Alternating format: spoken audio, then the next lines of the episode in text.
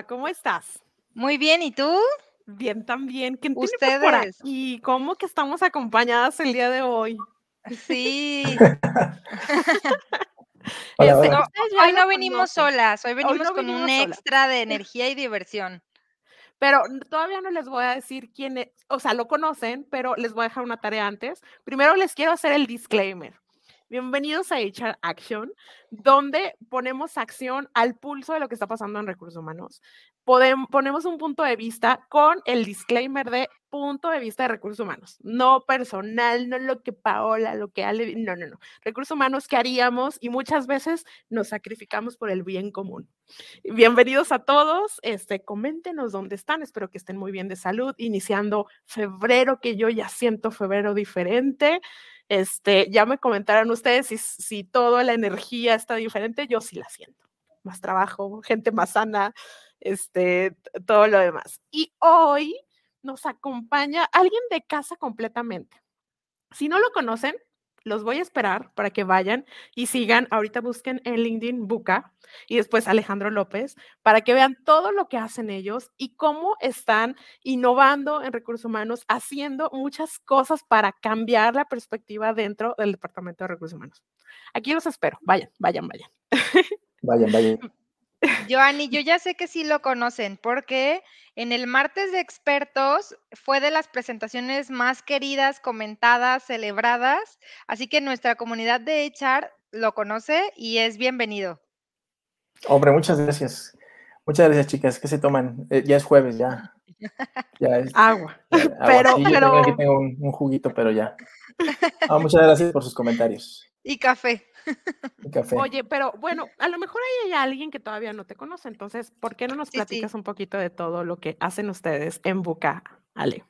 Claro que sí, mucho gusto. Bueno, primero que nada, muchas gracias por la invitación. Estoy muy feliz de estar aquí con ustedes. Eh, la verdad es que, pues sí, me siento, la verdad sí me siento parte de la, de la comunidad. Eh, llevamos ya, pues bajita la mano, yo creo que ya llevamos unos tres años conversando con Joanny en redes. Digo, no, no nos conocemos en persona, pero como si, como si fuéramos viejos conocidos, ¿no? Del mundo, del mundo digital eh, y de, de, digamos que de- del mundo de, de HR. Y bueno, yo soy Alejandro López, soy cofundador de Buca. Eh, Buca es una agencia de innovación y transformación eh, especializada en áreas de talento, de gestión de personas, de recursos humanos, cualquiera de las distintas variantes de nombres, ¿no? Que tiene esta función de gestionar el talento dentro de las compañías. Y bueno, lo que nos dedicamos justamente a implementar procesos de innovación para pues refrescar los procesos tradicionales de, de recursos humanos y por esa vía mejorar la experiencia del colaborador a través de, pues básicamente de, de workshops, de metodologías de agilidad, de co-creación, de design thinking. Digamos que buscamos implantar mucho lo que hacen tradicionalmente las áreas de UX con todos nosotros, pero uh, digamos que hacia dentro de las organizaciones y con el colaborador. Y digamos que llevamos haciendo eso más o menos unos casi tres años. Eh, y bueno, muy felices de estar acá otra vez. Oye, oye, eso está padrísimo. Al, al final nos cuentas cómo, cómo acercarnos a ustedes, pero hablamos mucho de experiencia colaborador y no hay forma de hacerlo más que escuchándolo y hacer estos procesos que ustedes lo hacen maravillosamente para pensar, empatizar y poder llegar a hacer una muy buena experiencia. Entonces, por favor, al final cuéntanos cómo podemos acercarnos y cómo podemos hacerlo para innovar dentro de- del área. Muy bien. Y quiero saludar por acá, tenemos Sí. a Alma Lilia, que justo eh, nos estaba contactando por la parte de talento libre. Al final, Alma, vamos a estar compartiendo las vacantes de la semana, así que no te despegues.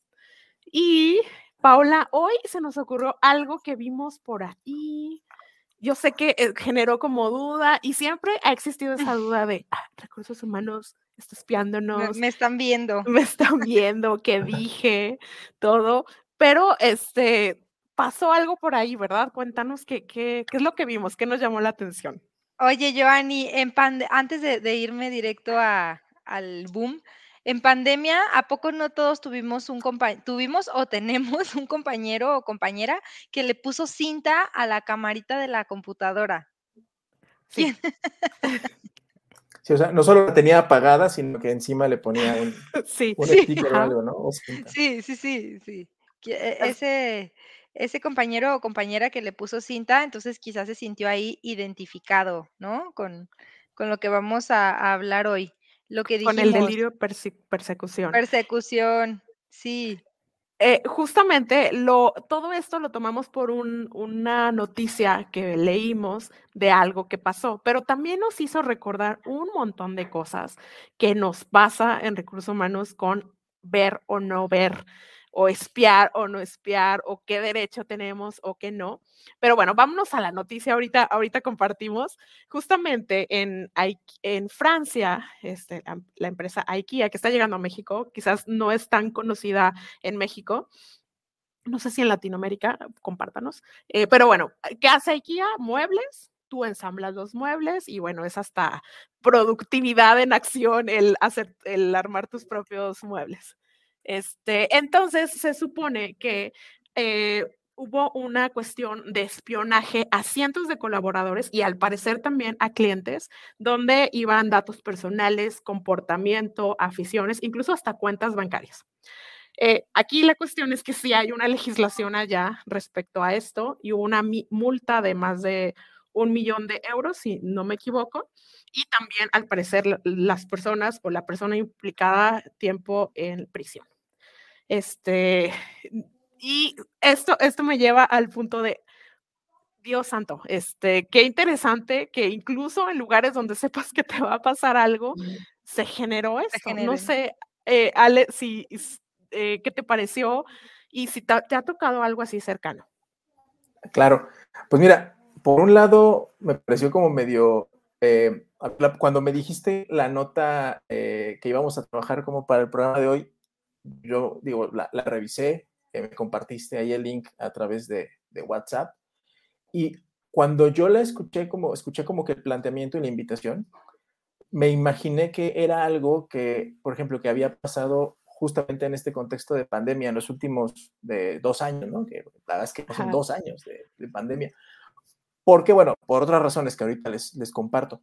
O sea, siento que esto esta parte como del, del espionaje sí es algo que ha estado como, como muy a flor de piel de, digamos que, derivado de, de la pandemia, trabajo remoto y esta sensación como de pérdida de control que han tenido como muchos jefes y demás, ¿no? Y después vi que no, que se trata como de, de una historia que tiene varios años, ¿no? Este, que, se, que se llevó, digamos que, que se, que se empezó a investigar y que recién, pues ahora han, han, estado apareciendo estas sentencias con esta cifra, como tú decís, de un millón doscientos mil dólares por ahí y el tema de este, del, del, de la prisión, pero creo que es prisión como conmutable o prisión, o prisión en suspenso, ¿no? O sea, creo que no se fue a la cárcel, sí. obviamente.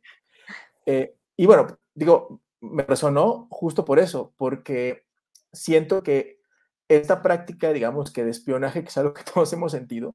Sí, a, a ver, dos cosas. Por uno, creo que con, con este tema de, de, tecnología y estos píxeles que se nos pegan, creo que todos en, en, algún contexto de nuestra vida nos hemos sentido espiados, ¿no? O sea, yo estoy claro, hablando con, con, un amigo, en, digamos, en persona, ¿no? De sobre ir a la playa o que quiero ir a, a- sí, tipo a Vallarta y me empiezan a aparecer en Facebook eh, promociones de Airbnb de casas en, en Vallarta o de hoteles en Vallarta y tal. O sea, eso es algo que creo que todos hemos vivido. O sea, como Y, que y hasta cierto punto lo perdonamos, ¿no? Como, Sí, Lo es como- agradecemos. Ah, lo- nos parece como gracioso, nos parece un tema como de brujería, pero pues sí, nos, sí digamos que hay como, un, hay como un entendimiento de que, ok, al, al momento en el que nosotros damos sin leer, porque todos lo hacemos sin leer, consentimiento a crear una- nuestra cuenta de Facebook, nuestra cuenta de.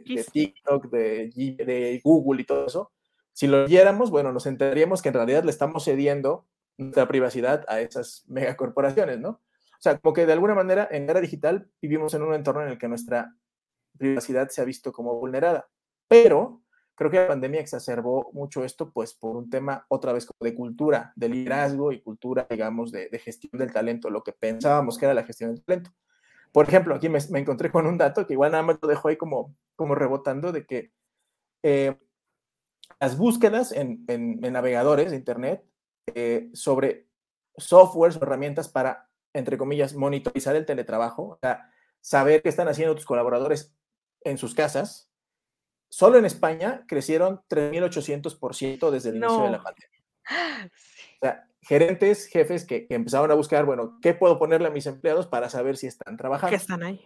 y que están ahí, que están y que no están tipo en, no sé, que sí están trabajando aunque estén en sus casas. Entonces, bueno, creo que hay muchas cosas que decir sobre eso, pero yo lo enmarco como que en ese, en ese entendimiento. O sea, es una noticia que, que digamos que tiene su tiempo, pero creo que ahora tiene un significado mucho más grande porque estamos viviendo, por un lado, en una era en donde nuestra privacidad se ve como súper vulnerada por temas de la digitalización y lo que cedemos de nuestra privacidad a esas grandes corporaciones. Facebook no da nada gratis, o sea, qué raro que nos dé redes sociales gratis, ¿no? Por ejemplo, o sea, pero no, realmente no lo da porque tiene nuestra información. Y por otro lado, pues enmarcado en esta tendencia a, digamos que, buscar inmiscuirse un poco en, en la vida privada de los colaboradores para ver si están trabajando en realidad, que eso es un fenómeno mucho más apuntalado por la pandemia, creo, ¿no? Oye, Alejandro, tengo que, que- que decirte el meme que me hiciste acordar ahorita. Y bueno, el episodio más bien de Los Simpson de cuando Homero está trabajando desde su casa y que encuentra por ahí una cláusula de que si eh, sube de peso puede estar desde su casa y después pone, no sé si recuerdan, como un, este, una cosita de agua que está haciendo como el clic en la tecla y decir que está trabajando. Eh, Sí. Es que me da mucha risa de cómo predicen las cosas porque eh, puedes encontrar en TikTok eso, cómo hacer que estás trabajando, cómo si te están monitoreando, cómo hackear para que vean que sí que sí estás moviendo- trabajando. Ajá. Entonces Sí. sí, sí es un tema, pero qué interesante que en lugar de objetivos midamos tiempo sentado o tiempo eh, online conectado y, y que es mundial. Yo me esperaba más como en un contexto latinoamericano donde no está tan claro, pero eh, definitivo es mundial.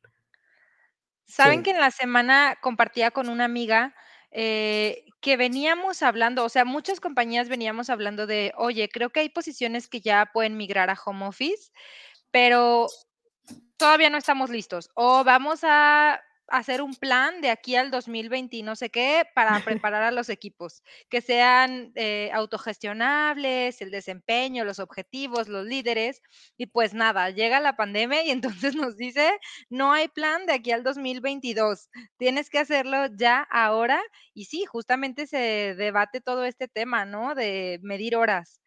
Recuerdo yo, Joanny, con esto que tú dices de TikTok, un video que veía donde hay una maquinita así mini que está este, como bajando una palanquita y entonces le está dando enter o espacio en la tecla que tú lo pongas para que tu máquina esté como en funcionamiento. La verdad es que sí, de risa.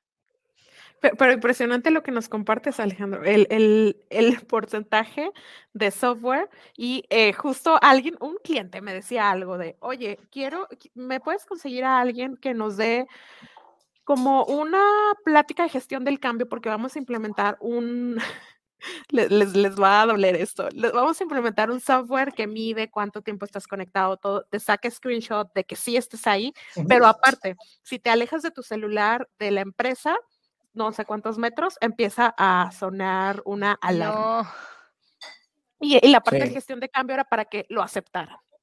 Sí, sí, eh, es que creo que sí, o sea, creo que es una, es una política, es una forma de, de entender como el trabajo, eh, digamos que Yo creo que en, en cierto sentido la pandemia aceleró muchas cosas, para bien y para mal, ¿no?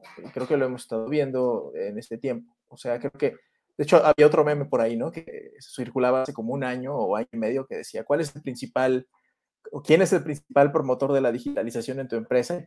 Venía, ¿no? El CTO, el, C- el CEO, el CHRO o la pandemia, ¿no? Y pues obviamente la pandemia tenía como que el 80% de los votos, porque pues sí, o sea, por un lado aceleró eso, pero creo que también exacerbó mucho esa, es que, ese tema, o sea, digamos que una cosa ya, ya pones un poco más como, como eh, no sé, como más analíticos, más reflexivos.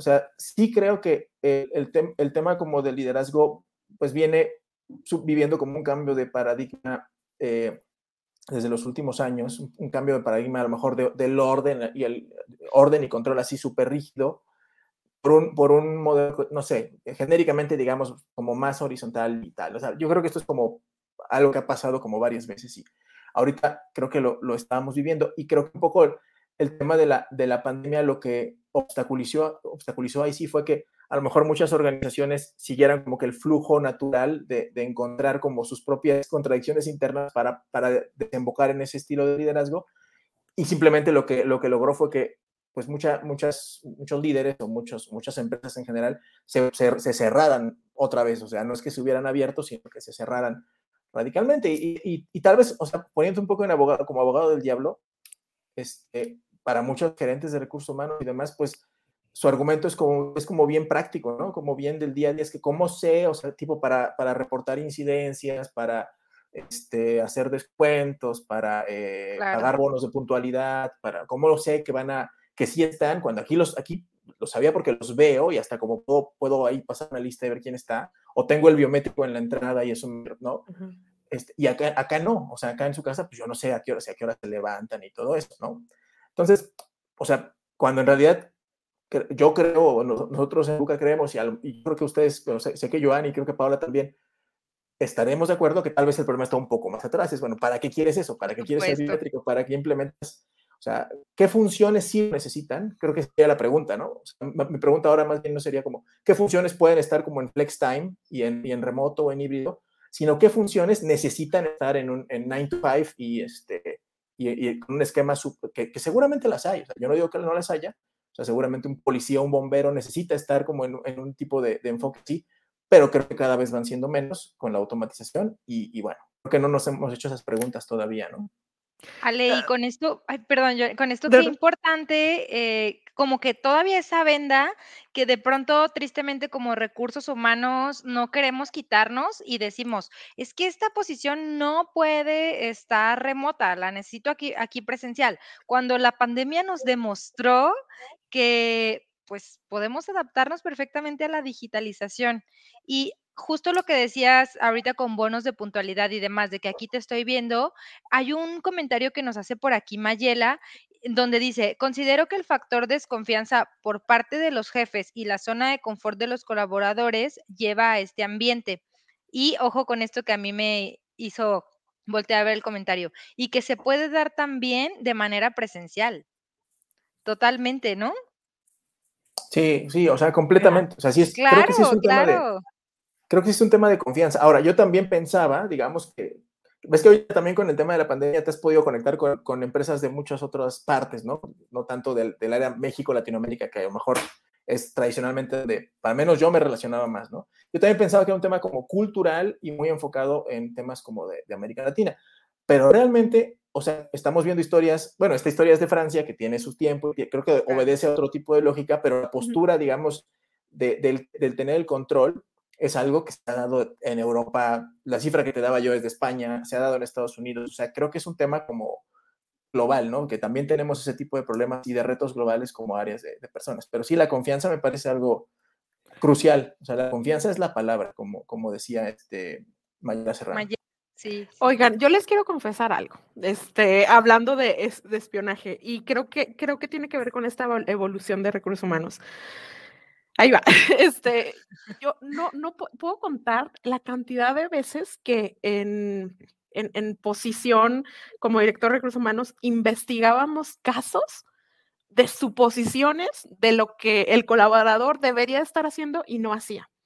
y me iba yo también en esas investigaciones por el status quo de sí, o debería de estar trabajando, en lugar de enfocarnos en los objetivos.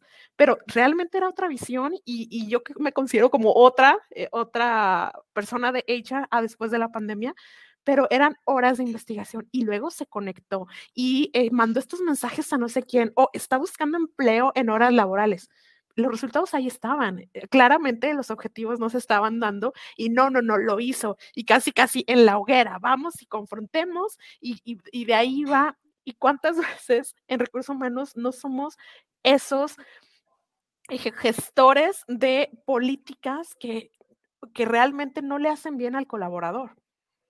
No sé si le suena.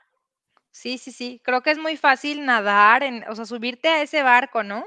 Porque además no sé si, eh, bueno, a mí me pasó que cuando WhatsApp sacó la palomita azul, y luego la última hora de conexión y, o sea, como que ya le sumabas más variables a este tema donde había líderes y jefes que venían y te decían, es que le mandé el mensaje y ya lo vio y no me contestó, o está en línea y es hora laboral y es su celular, o sea, es su celular personal, no debería de estar.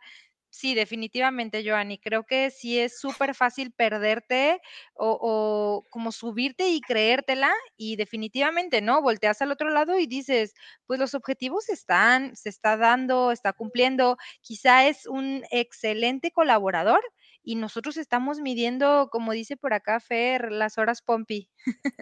Horas Pompi. Eh, eh, eh, tenemos que saludar aquí, tenemos que hacer un espacio para saludar a la, a la gran Ana Romero que nos está viendo.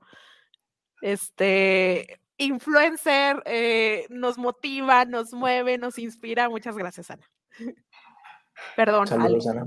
No, no, no, no, no, que sí, la verdad es que es un poco lo que decíamos al principio, o sea, en general vivimos en un entorno de digitalización que tiene todas las, hombre, yo, saben que somos amantes, digamos, de, de la transformación digital y, todo eso, digamos que, pero pues sí, o sea, es algo que nos, que nos priva un poco de, de esa libertad y de esa privacidad. Yo mismo, siendo bien sincero, me, me sorprendo a veces eh, eh, tomando el siguiente argumento, ¿no? O sea, son las 10 de la noche, tengo que escribir a una persona sobre un tema de trabajo, no se debe hacer, o sea, hay un lugar especial en el infierno para quienes hacen eso. Pero mi argumento es el siguiente, eh, voy a ver el WhatsApp y si veo que está en línea, aunque son las 10 y media, 11 de la noche, le voy a escribir, porque tipo me urge mucho o, siento que no puedo esperar. Se me va a olvidar. Y, y, bueno, o sea, y lo haces. Eh, claro. A lo mejor en un tono como bien relajado, a lo mejor no, es, no, es, no, es, una relación como jerárquica de que yo sea su jefe, sino tipo es, pero es algo que digamos que, que, que, pues que no se debe de hacer, ¿no? O sea, en términos generales, o sea, como que la propia tecnología te lo, te lo posibilita y, y tal. Eh, y sí también creo que hay como otra vez, o sea, que hay, que hay, un entendimiento, o a ver, otra vez, o sea, muchas veces, eh, eh, bueno, hay un, tema como personal, una persona muy cercana a mí, que no voy a decir quién es para no quemar a mi esposa, este, eh, digamos que, que también en, el, en, algún trabajo le pasaba eso, y, creo que pasa mucho así. En cuanto se empezó a liberar el, el, tema de los contagios, en cuanto la pandemia dejó de ser ese impulsor del, del trabajo remoto, de la digitalización de las organizaciones y demás, porque ya, ven que entramos como en un valle donde, donde no había tantos contagios y empezaba a haber efectividad de las vacunas y tal, inmediatamente el reclamo fue, bueno, lánzate para la oficina. Y el argumento es, bueno, ¿por qué? Porque el trabajo remoto no sirve, porque la gente se desgasta mucho por tantas horas en Zoom o en Teams o en lo que sea, porque eh, no hay como, no hay como, no, justo, porque no puedo dar, darte un seguimiento, porque es mejor tener a las personas ahí cara a cara y tal, cuando en realidad el problema es ese, o sea, el problema es que eh, implementamos trabajo remoto y tal, pero creo que lo implementamos medio mal. O sea, y buscamos implementar exactamente el mismo modelo que teníamos en presencial con las herramientas virtuales que son incompletas y que no están diseñadas para eso. Y pues al final, eh, sí, salió Zoom fatigue y salió falta de comunicación y, y salió que pues la gente también se, se, empezó a hartar un poco de ese tipo de modelos porque lo empezó a implementar en un esquema no necesariamente adecuado al tema de la digitalización, otra vez por una cuestión que en última instancia te lleva a la confianza, ¿no? Que es como esa, es como el cornerstone, yo creo que del desarrollo organizacional, sin duda. E, eso está buenísimo, Ale. Es, esa hay que dejarla para las acciones. Eh, nos vamos a ir a las noticias, pero Paola, por aquí tenemos un, un, un comentario adicional para cerrar esta sección de Alejandra Monroy. Dice, ser precisos con los resultados que se esperan independientemente si es remoto o no. ¿De qué sirve tener a las personas ocho o nueve horas si no los alcanzas? Lo, que- lo que comentábamos. Exactamente. Perfecto. Este, Ale, ¿nos acompañas a las noticias? Sé que traes una por ahí sorpresa de qué noticia encontraste. Vamos, ¿te parece bien? Vale, vamos. Eh, Paula. Sí, sí, dale, vamos.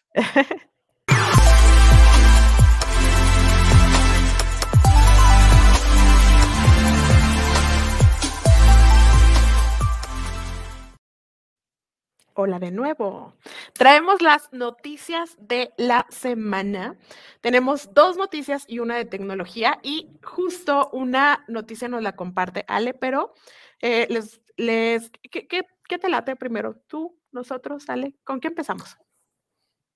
Bueno, bueno, si quieren empiezo yo. Bueno, la verdad es la noticia para mí como de la semana más significativa y creo que tiene un impacto también en cómo vamos visualizando eh, a HR en el futuro. Em, eh, Meta, ¿no? Esta megacorporación ahora de, de Mark Zuckerberg, ¿no? Lo queremos mucho porque hace ratito parecía que lo estábamos criticando. pero.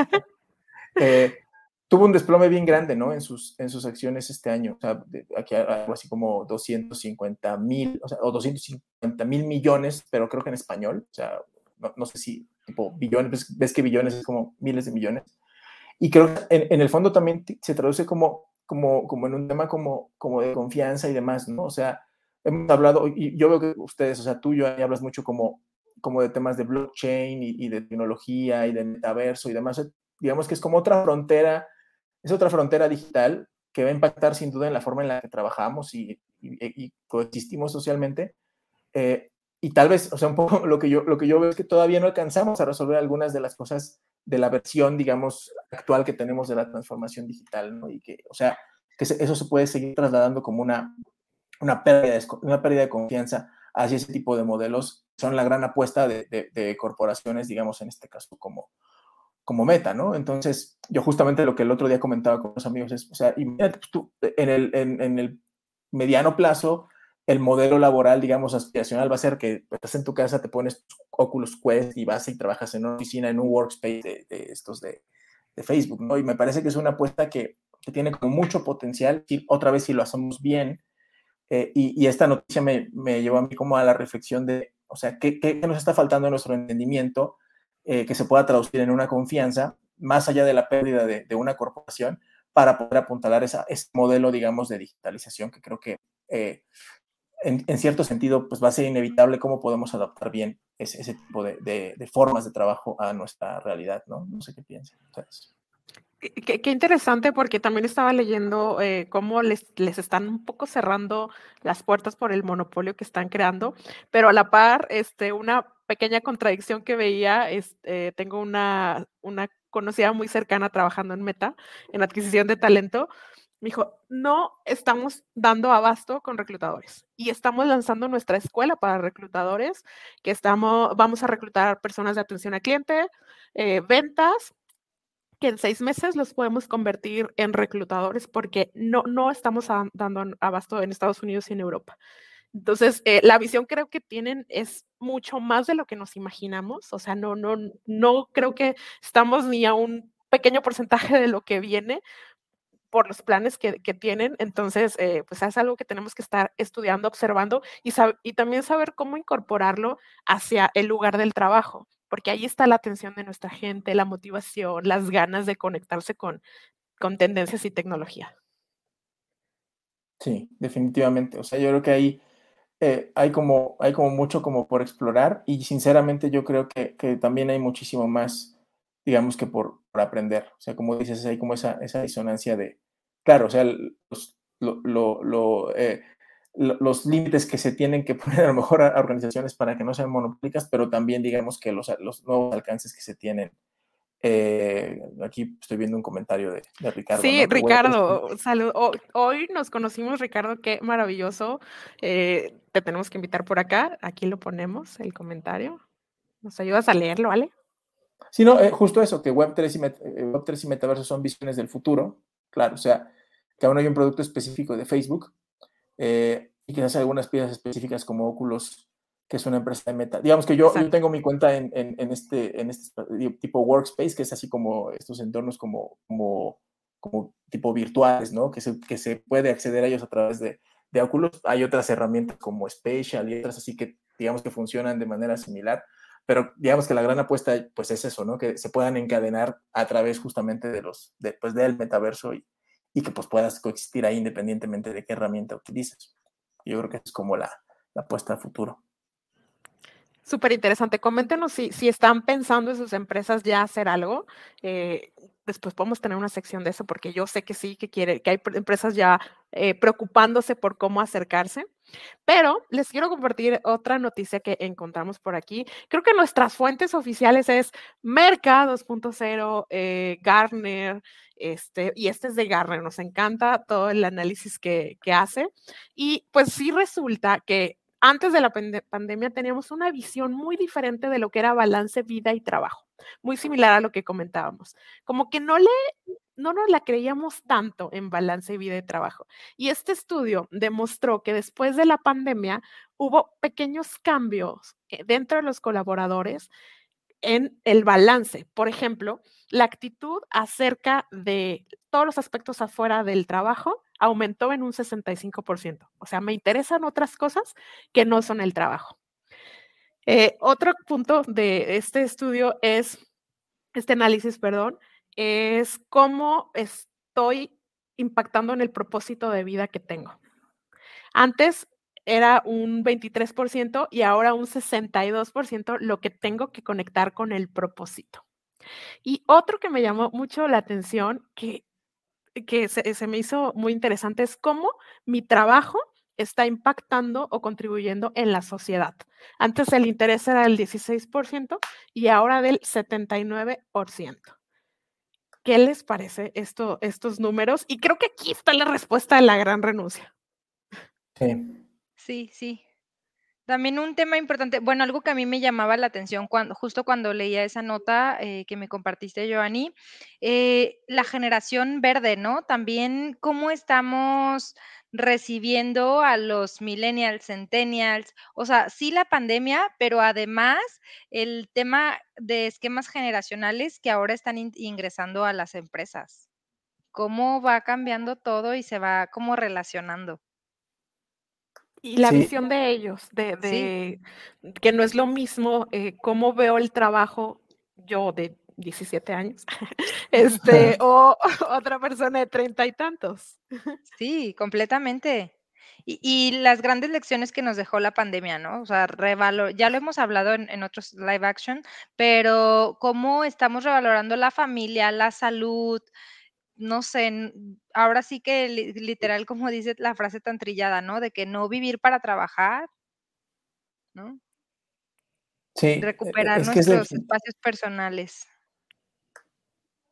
Sí, es que definitivamente, o sea, yo creo que, bueno, nosotros en Buca tenemos así como, como algo que hemos estado diciendo mucho últimamente y es, bueno, y eso es lo que yo, digamos que no, se lo escuché por primera vez, eh, no me acuerdo, y sinceramente no me acuerdo el concepto, si fue a, a Víctor, eh, Víctor Vázquez de Clip o a Juan Manuel Sotelo de Cuesqui, eh, no sé a cuál de ellos fue, pero el concepto era más bien como eh, cambiar del de, concepto balance vida-trabajo a la integración vida-trabajo, ¿no? Porque como que el balance o el concepto balance o equilibrio quiere decir que son como dos esferas separadas y que te, tú tienes, tú eres, tú eres como una balanza, ¿no? Como una, tipo una de esas libras, ¿no? De las tiendas antiguas y tú estás como en medio y tienes que pues una balancear una otra. cosa y la otra. Y la realidad es que la pandemia, pues no, o sea, más bien es como una sola bola de hierro grande y ahí dentro está todo, o sea, es una aleación ahí de, de metales ahí raro, rara, ¿no? Ahí tienes todo mezclado. Y creo que la imagen más sugerente de la pandemia, o de las más sugerentes para mí, que la viví también aquí en el momento en casa, eh, y que sé que la vivieron muchas de las personas que nos escuchan, es la de el papá, la mamá trabajando en la mesa del comedor y el hijo y la hija así, teniendo sus clases en línea ahí también, pero además ahí mismo comen, pero además ahí mismo hacen la tarea y ahí mismo pues es el espacio como de coexistencia y todo está en un mismo lugar.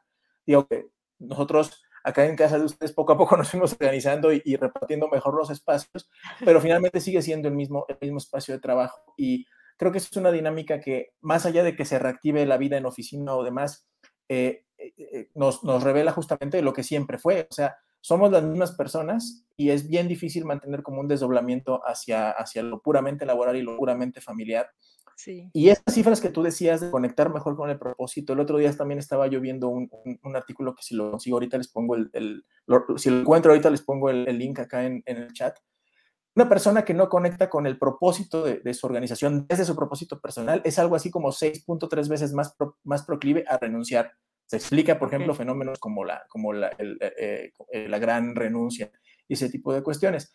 Y también, o sea, creo que sí, esto es algo que el otro día escuchaba una, o leí una crítica, me parece muy válida, eh, me parece que era un artículo de, de, Juan Domínguez, de, de, Clara, que decía, es que esto, esto de la renuncia solamente es como un first world problem, ¿no? O sea, solamente pasa como que en cierto sector, digamos, como del talento y demás, lo cual puede ser que sea cierto. Hay, hay sectores que no se, no se pueden permitir ese planteamiento de, ay, conecto o no conecto con el propósito de mi empresa porque tienen que, tienen que trabajar.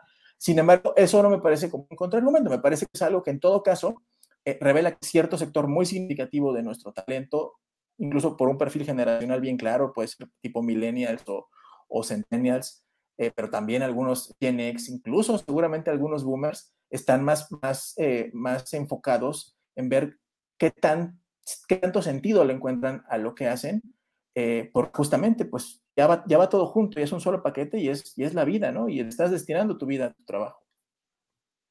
Está súper interesante. Por favor, si lo encuentras, no, nos lo compartes. Alejandro, déjame leer por aquí un, un mensaje estamos que me hizo recordar. Activos. Sí, está, estamos con, con, todo. Me hizo recordar algo muy triste que pasó esta semana con uno de mis clientes. A ver. Dice Rocío Marín, también es importante destacar que todos tenemos biorritmos diferentes, unos somos más productivos por la mañana, otros por la tarde, otros por la noche. Y el flex time ha permitido que realices tu trabajo cuando eres más productivo y creativo. Yo sé que Paola es muy productiva en la noche. ¿Tú, Ale, cómo es? ¿Cómo sí, no, estás también. También, totalmente. Una vez, este, yo sé que muchos de los que nos escuchan o, o, muchos de los que te siguen a ti son tipo del, del club de las 5M. Y yo, la verdad, es que lo, lo, lo, he intentado, pero es bien difícil ser del club de las 5M cuando te cuestas a las 2 AM. Yo digo que yo soy el club de las 11, de las 11 PM a las 2 AM. Sinceramente, es un horario en el que yo trabajo bastante bien. Esto, o sea, sí, sí, me, funciona bastante mejor y creo que eso también es, es, cierto, ¿no? De hecho, o sea, creo que, creo que la, digamos que la maximalización, digamos, del, del trabajo híbrido, o sea, o, o, por lo menos el trabajo híbrido en su versión más radical, como lo conocemos ahora, empresas como, como GitLab, por ejemplo, como Atlassian, que trabajan de manera distribuida, decenas de personas en, en usos horarios distintos, que evidentemente no se pueden poner de acuerdo para tener una reunión o un daily a la misma hora, este, pues es eso, es trabajar desde donde sea, a la hora que sea, bien enfocados en, en milestones, sin objetivos y pues revisarlos y ser muy, muy, muy claros en la retroalimentación cuando no los logras, pero sobre, pero bueno, confiar, otra vez confiar en la gente de que, de que los va a lograr y, y apegarse, stick to the plan y stick to the, to the goals, ¿no? Yo creo. Me, encanta ahorita sí, que dijiste Atlassian, sí. este, en las prácticas que ellos tienen. Déjame les cuento lo que pasó esta semana hablando de eso. Un cliente que tenemos en Estados Unidos eh, contrató a un, equipo latino. Entonces, una de ellas trabajaba en la madrugada. Entonces, e, esta persona era como muy tradicional y cómo es que me escribe a las 3 de la mañana, pero llegaba al punto que se molestaba. Este, cómo, eh, si hay un horario de trabajo, 9 to 5. Um, entonces, decidió desvincular a la persona del estrés que le generaba que el, la persona hiciera toda su carga laboral en la noche, porque incluso él pues, empezaba a suponer que a lo mejor tenía otro trabajo o algo adicional, que es ese choque cultural, que, que, que padre que se abrieron las fronteras, pero también hay que entendernos un poco más nuestras culturas. Sí. Sí, sí, y haciendo mi comentario ahí, yo fijando mis objetivos HR Mom, Qué padre que cada vez haya más equipos de este tipo, ¿no? La verdad es que las mamás de pronto, además de que tenemos un ritmo, nuestro ritmo cambia completamente, pues así podemos estar en atención plena con nuestros hijos, nuestras hijas y adaptar nuestro día para entonces lograr nuestros objetivos de igual calidad eh, en un tiempo súper eficiente en el horario que a nosotros nos es conveniente, ¿no? Eso también abre aquí como oportunidades a las empresas. Revisa si en tu empresa tienes alguna eh, posición que se pueda hacer así y pues que no dejemos ir el talento. Ah, jus- justo creo que tenemos que poner eso en la sección de Charman posteriormente, Sí. Paola, de, de cómo esto también abre oportunidades para los que están dispuestos. Y les, les quiero compartir el- lo que nos comenta Ramón. Hola Ramón. Dice, hablando justo del tema de digitalización, estaría genial que tocaran el tema de los giros, en donde es todo un reto lo que conlleva el trabajo desde casa, por ejemplo, manufactura, eh, giro hotelería, me imagino, Ramón, donde tú este, eh, tienes muchos años de experiencia, de qué manera logramos elevarnos y seguir siendo competitivos. Y hablo de posiciones consideradas administrativas dentro del giro, Sí, no o sea, solo operativas. Sí, creo que una, una parte importante justamente es esa. O sea, aquí el, el comentario que, que, que hacía, eh, ¿quién fue? Ramón, Ramón, ¿verdad? Ramón, Pues es un poco, es un poco, un poco lo que decíamos hace un rato. O sea, creo que la pregunta o la definición de una estrategia de trabajo remoto slash híbrido tiene que ser esa. O sea, sin duda hay funciones que todavía al día de hoy se tienen que desarrollar de manera, de manera presencial y digamos que la pandemia impidió que lo, lo efectuaras por un tema de los, de los contagios, pero ahora que se empieza a mitigar gracias a las vacunas y todo esto y a la inmunización, pues hay funciones que se tienen que seguir desarrollando de manera presencial. Yo, yo claramente el giro de la hotelería y los servicios es una que a mí no se me ocurre por lo pronto ahorita, ¿cómo podrías ejercer si no Sí. es presencialmente? Eh, creo que la pregunta debe ser, o sea, ¿qué funciones? Ni siquiera qué puestos o qué niveles, porque esa es otra, ¿no? Así como que, bueno, tal vez en algunas empresas Ellos, ajá. de, de cierto nivel hacia arriba pueden hacer home office y de cierto nivel hacia abajo no.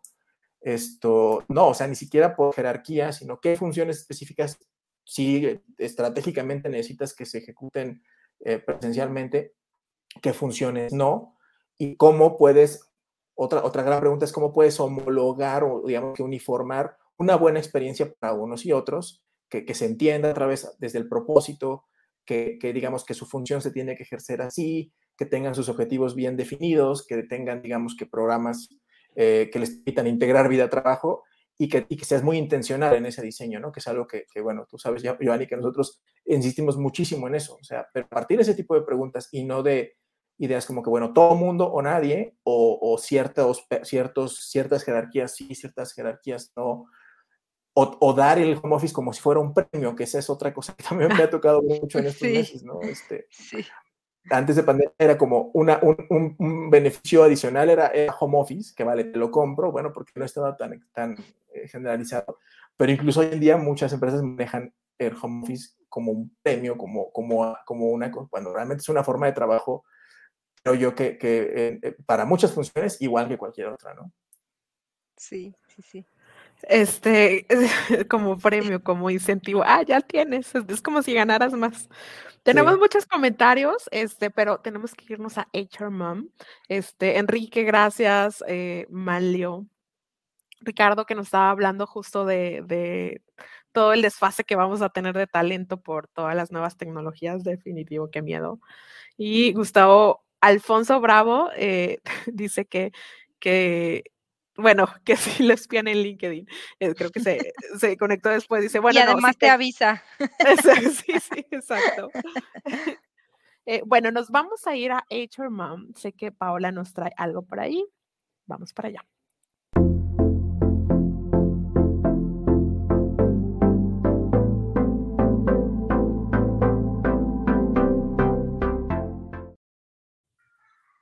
Hola. Bueno, pues el día de hoy yo quiero compartir con ustedes eh, un tema de eh, prestaciones o beneficios para dar algunas ideas de eh, innovación que podemos estar ya implementando en nuestra empresa y sobre todo derribar el mito, Joan y Ale, de que in incrementar o dar estos ciertos beneficios a mamás y papás puede ser costoso. Entonces, me llamó bastante la atención la ampliación de prestaciones por paternidad o maternidad que tuvo Pinterest y que se estuvo compartiendo en diferentes redes sociales a fin de año, por ahí en mitad de diciembre del, del 2021. Eh, una es más de 20 semanas de permiso de paternidad y maternidad eh, así sea, bueno, tanto o papá y mamá, y si en el caso de las familias que decidieran adoptar, un incentivo adicional de 10 mil euros. Ocho semanas de permiso eh, remunerado y cuatro semanas de permiso remunerado en caso de pérdida gestacional.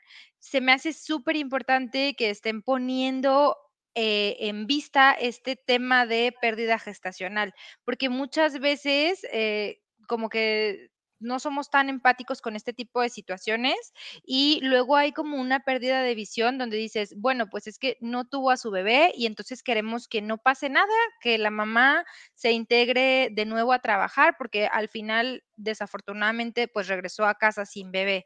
Entonces, más allá de la prestación, la visualización a poner en la mesa esta, este tema me parece súper, súper importante. Uno adicional es la congelación de óvulos a, nivel mundial y la fertilización in vitro disponible para todo el mundo. Esta era una prestación que ellos tenían exclusivamente en recursos humanos. Y hay por ahí eh, dos ideas más que voy a mencionar. Suscripciones gratuitas a Calm. Calm es una aplicación que te ayuda a reducir el estrés, mejorar la concentración y mejorar la calidad de sueño. Entonces, están dando acceso, bueno, suscri- suscripción tal cual gratuita para los empleados, las empleadas y sus familiares. Eh, de este tipo de incentivos o prestaciones eh, son a las que me refería cuando creo que con pequeños cambios, pequeñas inversiones podemos hacer grandes impactos. Adicional, apoyo personalizado a la crianza a través de una aplicación de salud mental que se llama Cleo. Entonces, híjole, la verdad es que volvemos a hablar de digitalización y, y cercanía. Me parece padrísimo. Aquí hay un tema, ah, una prestación adicional que la verdad me hizo recordar una experiencia eh, personal. Eh, ¿Cuál es? Envíos gratuitos de leche materna en caso de tener que viajar por trabajo. Yo, bueno, personalmente eh, soy una mamá que buscó cómo dar leche materna a, su- a sus hijos o, o cuando eran, cuando eran bebecitos y hubo una ocasión en la que yo tenía que hacer un viaje de trabajo y era de las cosas que más me preocupaban en ese momento. Yo dije, me voy a llevar a mi bebé, me voy a llevar a alguien conmigo al viaje que me ayude a cuidarla, pero no la voy a dejar porque no quería perder la lactancia eh, materna exclusiva que estaba teniendo en ese momento. Entonces, la verdad es que ver esa prestación incluso me hizo cuestionarme como, oye, yo como recursos humanos, gerente de recursos humanos en ese momento, ¿por qué no se me ocurrió eh, hacer un cambio para otras mamás, ¿no? No necesariamente para mí, sino generar por ahí un cambio. Y este, bueno, cuatro semanas de permiso COVID remunerado por cuidado de los hijos en caso de cuarentenas, cierre de aulas de colegios o escuelas infantiles. Eh, ¿cómo ven? ¿Cómo ven, Ale, Joanny, este paquete de prestaciones eh, tan inclusivo, tan completo que, que lanzó Pinterest a cierre de año? No, pues Estoy en genial, shock. Sí. genial, genial. La verdad es que digo, valo- va- se valora más cuando no se tuvo, ¿no? Yo cuando, cuando tu- tuvimos a, a- a nuestra Sí. hija, eh, pues mi, mi mujer se fue de, de- bueno, mi esposa, mi pareja se fue de vacaciones, de vacaciones, perdón, de incapacidad los días que, que corresponden conforme, conforme a ley. Y, bueno, mm, yo no estaba en ese entonces en un lugar donde, donde dieran ese tipo, digamos, como de, de- beneficios, siendo, siendo digamos, que, el papá, ¿no? Y de alguna forma, pues, sientes que en cierto sentido es, es, eh, es injusto porque mucho, mucho, digamos, que de la responsabilidad de la maternidad y de la crianza, eh, que a, lo mejor pues cae de manera como muy natural o culturalmente en la mamá, pues eso digamos lo acentúa, ¿no? Y, y pues tenías que ir a trabajar y no tenías un poco esa, esa digamos que, que facilidad. Entonces, viendo en retrospectiva, me parece que está, que está buenísimo. Yo tendría nada más a lo mejor un... un últimamente me, me he puesto a revisar mucho este tema de los esquemas de beneficios y yo creo que está fantástico porque es como bien integral, o sea, abarca temas de salud mental que están como también muy, muy alineados, o sea, tenemos que el, toda la parte de salud mental está muy, está, es, es, un tema del que no se habla tanto, pero que está muy presente durante, durante el proceso, digamos, de, de, de, la maternidad, de la paternidad, de la crianza y todo esto. Esto que decías tú de, eh, eh, digamos que días pagados para irte a cuidar hijos, ¿no? Cuando tienen eh, contagio de COVID, que es algo que está fantástico y demás. O sea, yo creo que lo, quizás no me, no me queda claro de lo que, si, si así es, por, por, lo que comentas, pero tal vez lo único que yo me atrevería como que a pedirle, pero para que ya fuera perfecto, es que permitieran dentro de ese gran esquema que está fantástico, tener como cierta flexibilización. O sea, ¿a qué me refiero? ¿Qué tal si a lo mejor eh, el caso de una pareja o una familia en específico, tal vez en lugar de pensar en los 20 días extras o este tipo de cosas, eh, eh, prefieran, ¿no? ¿Sabes qué? Te conmuto 10 eh, de esos 20 días a cambio de una compensación monetaria extra que tal vez me haga más falta en este momento como nuevo pan o mamá que, que, irme 10 días más de vacaciones. O sea, lo que se conoce como, como beneficios flexibles, ¿no? Este, Pero en un sentido, digamos, centrado en la persona, siempre que, siempre que te lo permita el propio esquema y que, digamos, que cumplas con lo mínimo de ley y todo esto. O sea, creo que, creo que ese, ese siguiente nivel es el que es el que hace, es el pasito que le falta a lo mejor dar a estos esquemas de beneficios que, que por todos son fantásticos para ser verdaderamente responsivos a las expectativas y necesidades de los colaboradores. Porque habrá quien diga, está fantástico tener esos 20 días extras, pero tal vez me vendría bien eh, tener solo la mitad y tener una compensación económica extra para solventar algunos gastos o al revés, ¿no? Entonces, pero me parece que está fantástico y que es una... Oye, le, le acabas de dar justo a la, a la experiencia del colaborador. A ver, imagínense, acabamos de lanzar esta política que nos costó pelearnos con dirección y todo, y nos parece genial, genial, genial. La lanzamos y llega nuestro colaborador, Ale, y nos dice, oye, pero ¿qué tal? ¿No le suena? Justo porque diseñamos conforme a lo que creemos, creemos, que a la mayoría y no a lo que nuestra gente nos está diciendo. O sea, lo, lo resumiste totalmente cómo le hemos echado muchas ganas a políticas, estrategias, y ahí vamos con bombo y platillo y nos van a amar, nos van a poner una estatua de esta gran prestación que conseguimos y resulta que no gustó o resulta que no era para No era lo que necesitaban en ese momento, ¿no? Sí, o sea, que no se yo creo que está bien, o sea, eh, aquí estoy viendo un comentario de Rocío que dice que es un esquema buenísimo, la verdad es que yo también, o sea, lo creo, le digo que me da, me da envidia de la buena, de no trabajar en Pinterest, porque me parece que es un esquema bastante bueno. Creo que la siguiente generación de los esquemas de compensaciones y beneficios eh, tiene, que, tiene que tender hacia la, o sea, no solamente hacia pensar integralmente eh, etapas como la paternidad y empatizar con, con, los colaboradores desde la concepción, digamos, de quien diseñó ese plan, sino ver la manera en de que el plan sea más responsivo a sus realidades. Y habrá gente a la que le venga así como traje a la medida lo que acaban de decir, y habrá gente a la que a, la que a lo mejor no. Eh, por razones, digamos que, pues, digo, cada, persona es, es única, ¿no? Y tiene necesidades un poco únicas. Entonces, ¿cómo podemos compatibilizar este diseño de plan que es buenísimo, es integral, y convertirlo en un menú de opciones que, digamos que a través de, ciertos parámetros te permita ajustar sin, otra vez sin gastar más, sino simplemente tú, tú al, establecer ese plan lo puedes traducir en una cantidad, digamos, de recurso, una bolsa de tantos pesos o dólares por colaborador y dentro de esa bolsa hay cierta flexibilidad o debería haberla. Entonces, creo que está bien que dentro de toda esa, esa gran oferta que nos está relatando Paula, pues pudieran los colaboradores también eh, este, elegir qué de eso les, les, viene mejor, porque pues a lo mejor no a todos les viene el traje igual de bien, creo yo, ¿no? Pero me sí, parece fantástico. Sí, sí. de acuerdo contigo. Y mi invitación a todos los HR que están aquí conectados, vamos, conectados y conectadas, vámonos con baby steps poco a poco, cuál de estas ideas que estamos compartiendo, que estamos escuchando, eh, voy a adoptar, voy a implementar poquito a poquito y padrísimo, ojalá que todos eh, lleguemos a ese tema de compensaciones flexibles, ¿no? E, está, está increíble. Y yo increíble. creo que vámonos a las acciones de la semana que cada uno se nos ocurrió con todo nuestro análisis de hoy.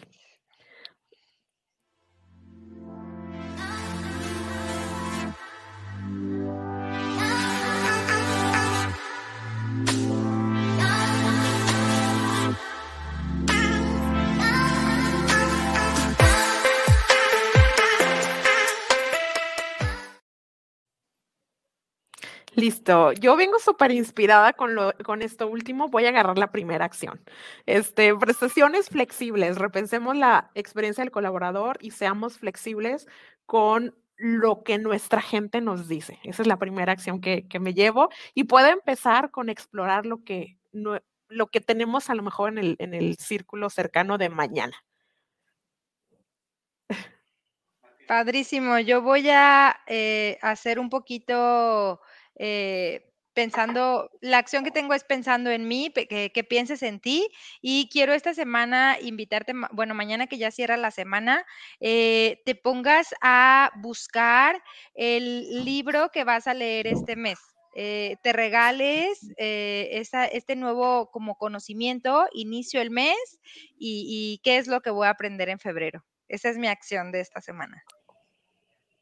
Bueno, yo, yo, yo como acción de la semana y un poco mezclando todos estos temas, es, eh, y, complementando lo que dice Joanny, creo que eh, un buen ejercicio que podríamos hacer es, si tú tienes un reto crítico a resolver, algo muy práctico, y tienes una idea como preconcebida, a lo mejor antes de lanzarla, busca algún mecanismo para que durante esta semana, eh, digamos, semana a lo mejor que empiece el siguiente lunes, recabes información eh, de, los, de tus colaboradores sobre qué piensan sobre el problema primero. Y la segunda cosa es asegúrate de que sea un mecanismo que garantice, digamos que el anonimato en, en, el sentido de que no, no sientan barreras a expresar efectivamente lo que piensan. Y ve cómo te sale, o sea, ve qué hallazgos obtienes. Puede pasarte muchas cosas, pero es un experimento. Puede desde que utilicen el canal para, para insultar a alguien, o, para, o sea, eso pues, será un mal aprendizaje, eh, pero también puedes encontrar insights muy valiosos que tal vez de otra manera los colaboradores no van a expresar a lo mejor en una reunión abierta, ¿no? Por ejemplo, ¿quién criticaría un plan de beneficios como el que nos acaba? Creo que nadie lo criticaría abiertamente, pero tal vez haya alguien que, diga, está bien, pero preferiría otra cosa, ¿no? Y, y, yo creo que dependiendo de lo que aprendas, puede ser que se, que se pueda convertir en un ejercicio bueno para consolidar tu habilidad de escucha hacia los colaboradores.